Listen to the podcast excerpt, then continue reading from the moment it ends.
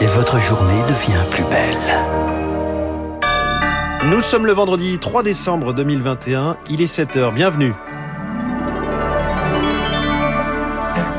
La matinale de Radio Classique avec François Geffrier.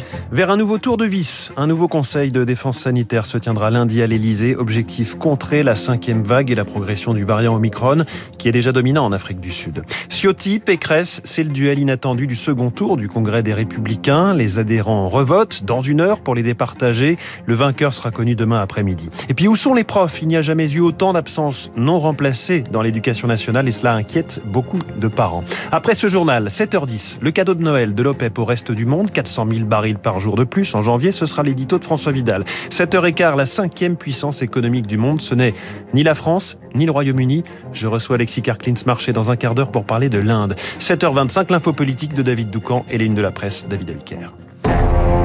Radio classique. Lucille Bréau, le variant Omicron commence à se propager localement. Des premiers cas de transmission chez des personnes qui ne se sont pas rendues à l'étranger viennent d'être signalés aux États-Unis et en Australie. En France, huit cas ont été détectés pour l'instant, d'après Santé publique France, dont un à La Réunion, un en Seine-et-Marne, un dans le Haut-Rhin, un en Vendée.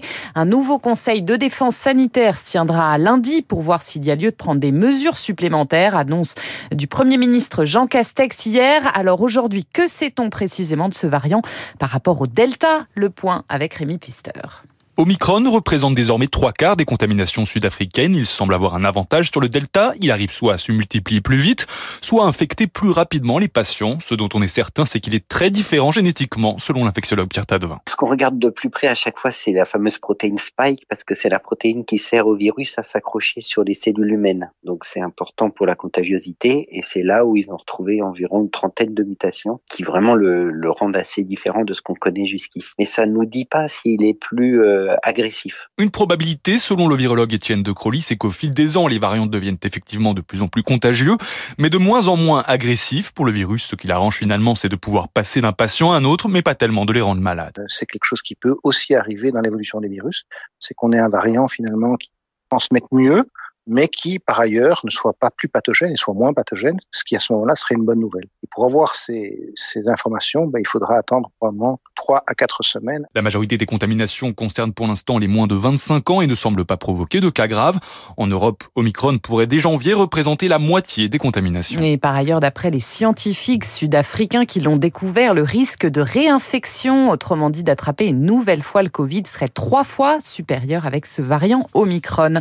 En Martinique aussi, aussi, la cinquième vague monte. Des évacuations sanitaires vers la, métropole sont même déjà prévues ces prochains jours, d'après le directeur général adjoint du CHU de Fort-de-France. Le conflit social n'arrange rien.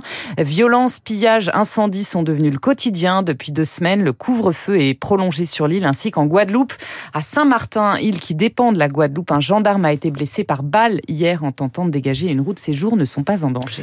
Éric Ciotti ou Valérie Pécresse, qui défendra les couleurs de la droite à la présidentielle Eh bien, réponse demain à 14h30 environ. À partir de 8h ce matin, dans une heure, les 140 000 adhérents des Républicains sont invités à départager les deux finalistes.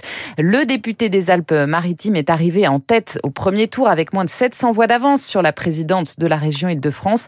Depuis, celle-ci a reçu le soutien des trois candidats à Bredouille, Michel Barnier, Xavier Bertrand et Philippe Juvin, et aussi du président du Sénat, Gérard Larcher, deux finalistes de droite bien différentes. Victoire Fort. Valérie Pécresse, la chiracienne, veut incarner l'efficacité et l'ordre. Je n'ai pas la main qui tremble, a-t-elle beaucoup répété. Lors des débats, la présidente d'Île-de-France a assumé son libéralisme économique et a musclé son discours sur les questions régaliennes. Exemple, elle veut durcir le droit à la nationalité et aux allocations. Longtemps perçue comme ministrable dans un gouvernement en marche, elle a quitté les LR en 2019.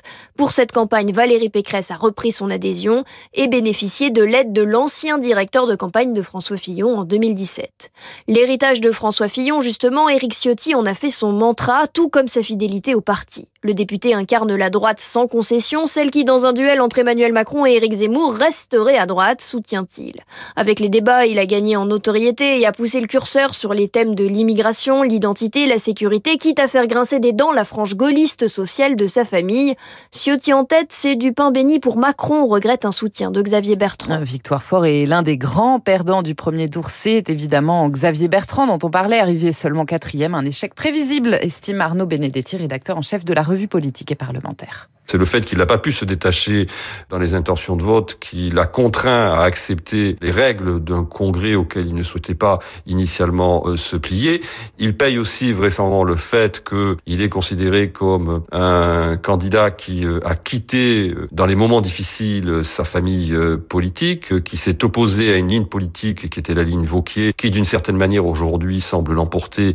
Il n'est pas parvenu à faire valider sa stratégie qui était de partir très tôt, à la fois par euh, les sondages d'une certaine manière et ensuite par euh, les électeurs euh, des Républicains. Propos recueillis par Rémi Vallès. Il n'y aura pas de patrouille commune entre Français et Britanniques dans la Manche. Paris le refuse. La proposition avait été faite par Boris Johnson au lendemain d'un naufrage d'une embarcation de migrants il y a une semaine au large de Calais. Elle a fait 27 morts. Hier, il a fait 27 morts. Hier, les deux rescapés de ce drame ont reçu une autorisation provisoire de séjour en France. Et puis, où sont les profs? Partout en France, des classes entières se retrouvent sans enseignants. Et oui, il n'y a jamais eu autant d'absences non remplacées dans l'éducation nationale. Dans un rapport rendu hier, la Cour des comptes estime qu'au collège et au lycée, 10% des heures de cours ont été perdues sur l'année scolaire 2018-2019, ce qui préoccupe parents évidemment et chefs d'établissement.